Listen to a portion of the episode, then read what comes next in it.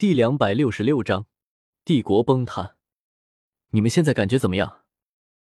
看到两人稍微缓过来了，李胜怀着急迫的心情向他们问了起来。我感觉好像修炼的速度的确增加了。两个人闭目感受了一会儿，彼此的眼神中都露出了兴奋的光芒。此时，不仅仅是李胜，在场的所有人都不由得欢呼了起来。实验成功了，李胜他们拥有了能够实现弯道超车的技术。陈峰更是当场表示，他想要种下他所能承受的最高等级的魂种。不过，李胜再次的拒绝了他。现在的成功只是一个开始，之后会不会有后遗症还是两说。不过，李胜也向他保证，只要三个月后慕容复和刘洋没有出现任何问题，那么他和包括他所统辖的魂师部队，都将会被植入一颗魂种。听到这里，陈峰也只得暂时按耐住了自己躁动的心。虽然他的修炼速度也很快，但是和那些比他早修炼了十数年的天才们相比，他的等级还是差了一大截。三个月的时间很快便过去了，刘洋和慕容复的身体并未表现出有什么后遗症，反而他们的魂力等级都双双的突破了，并且哪怕是和等级高于自己的魂师们战斗，也丝毫不落下风。刘洋成功突破到大魂师的等级。而慕容复则已经突破到了魂尊等级，他们突飞猛进般的魂力修炼速度，自然也惊到了和他们同一个军营的魂师。李胜也请医师对他们的身体彻底检查过，发现他们的生命力、力量、速度、身体防御能力和魂力恢复增长速度都有了极大的提升，这魂种可以说是将他们全方位的强化了。就好像是刚被青莲改造过的李胜一样，只不过远远比不上李胜的程度。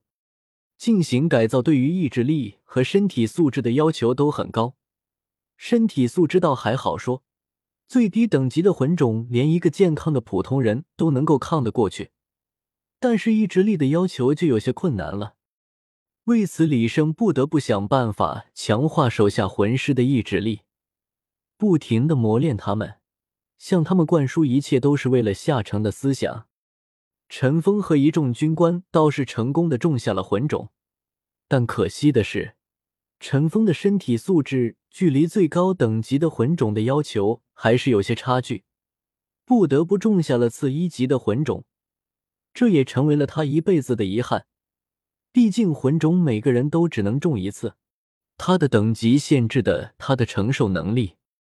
随着下城人口多增多，当初的魂师部队早就已经不够用了。李胜也早早的在这些难民中开始征兵。是不是魂师不要紧，只要心向下城，身体强健，那么一切都不是问题。毕竟李胜的魂种可以让他们变成魂师。下城原本的魂师部队里的士兵，此时一个个的都成为了班长、连长级别的人物。以老带新这一项是军营里的传统，李生这里自然也不例外。现在下城中原本的魂师部队都已经种下了魂种，他们修炼到速度在逐渐的赶超外面那些同等年龄的魂师。现在就算不使用身上全套的魂导器武器，他们也能够和外界一战了。不过万事都不可能十全十美，哪怕李胜已经在竭力的避免死亡事故的发生。但是还是有数位魂师没有撑过去，被口香糖效力消失之后的痛苦回忆折磨的失去了自我。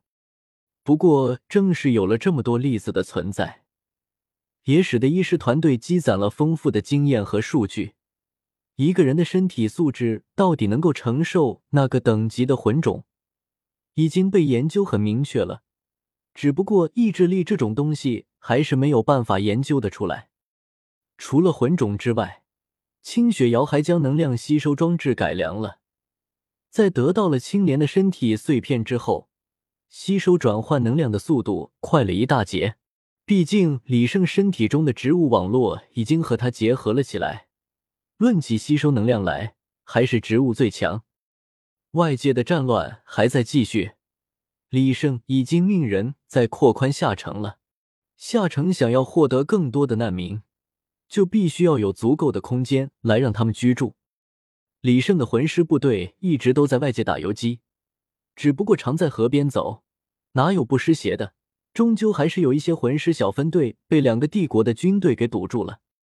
对于这些游荡在他们战区、煽动平民的魂师，两个帝国的部队都很痛恨。只不过平时这些人都太滑溜了，根本逮不住他们。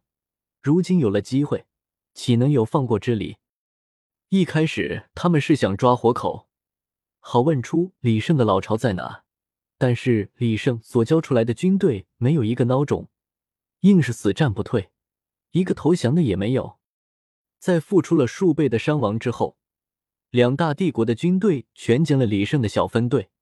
但是他们却怎么也高兴不起来，不为别的，这些魂师的战斗意志也太强大了，竟然拼到了流尽最后一滴血。虽然胜败乃是兵家常事，但是李胜还是愤怒不已。毕竟那些魂师可以说都是他一手给教出来的，甚至每一个他都能叫出名字来，知道他们喜欢什么。两大帝国的军队竟然将他们的尸体都带走了。悬挂在城门口示众，这彻底的引爆了李胜愤怒的情绪。他趁着夜色来到了战场之上，将那些兄弟们的尸骨接回了家，而那一座座城堡则已经成为了废墟。这件事情过后，李胜的部下变得更加小心了。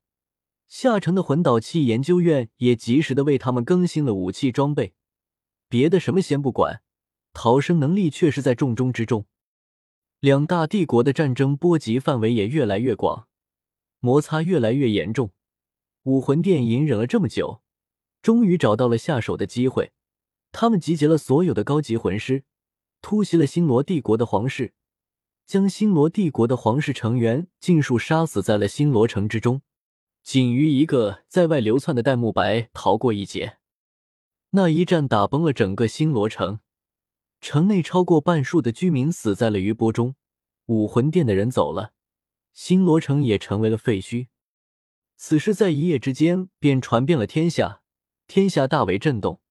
而千仞雪所领导的天斗帝国，则在第一时间宣布将武魂殿奉为国教。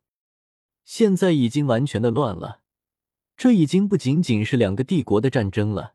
在武魂殿正式亮出獠牙。攻破了星罗帝国的皇城之后，所有的宗门都人人自危。